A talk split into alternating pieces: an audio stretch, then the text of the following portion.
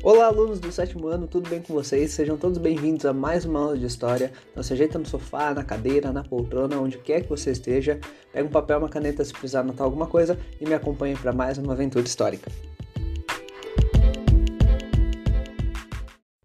Falamos sobre a expansão marítima, sobre as grandes navegações e agora nós vamos falar sobre a África antes dessas grandes navegações, ou seja, antes da chegada dos portugueses. Os povos que habitavam o continente africano durante os séculos 6 e 16 eram bem, eram bem diferentes do que é hoje em dia. Além disso, o modo como se distribuíam pelo continente era extremamente diferente do atual, principalmente a respeito das fronteiras de hoje.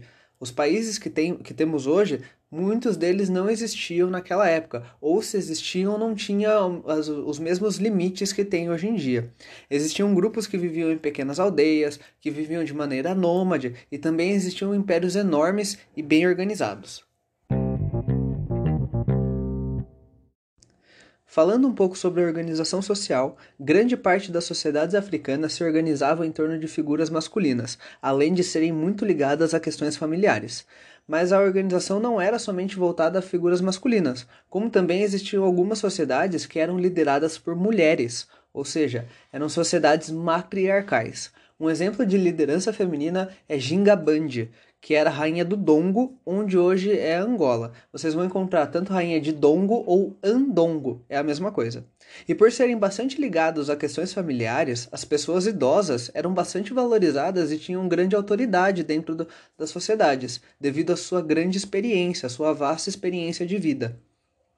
Muitas delas eram consideradas como protetores da história, protetores da memória daquela sociedade ou daquele grupo em questão. Já a organização política variava de grandes reinos a pequenos grupos, mas tinha as relações de parentesco como princípio político.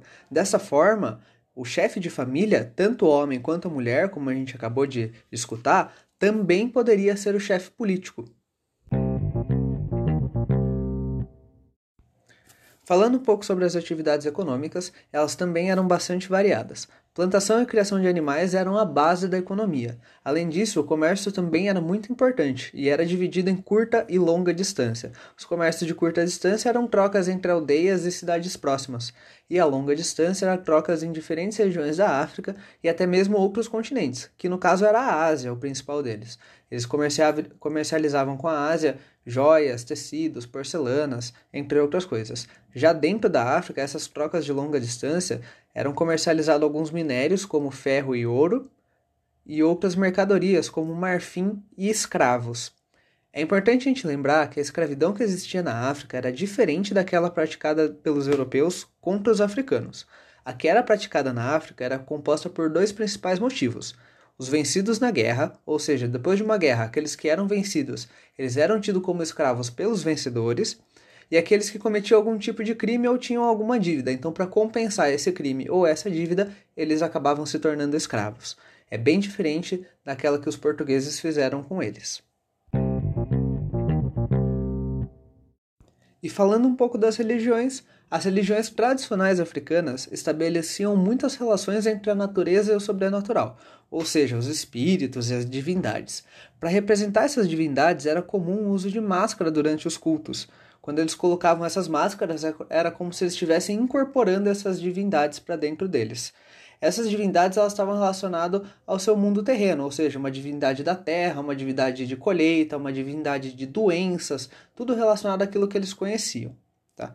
Com o tempo, os povos árabes invadem o norte da África e o islamismo é difundido pelo continente, e assim foi também com o cristianismo.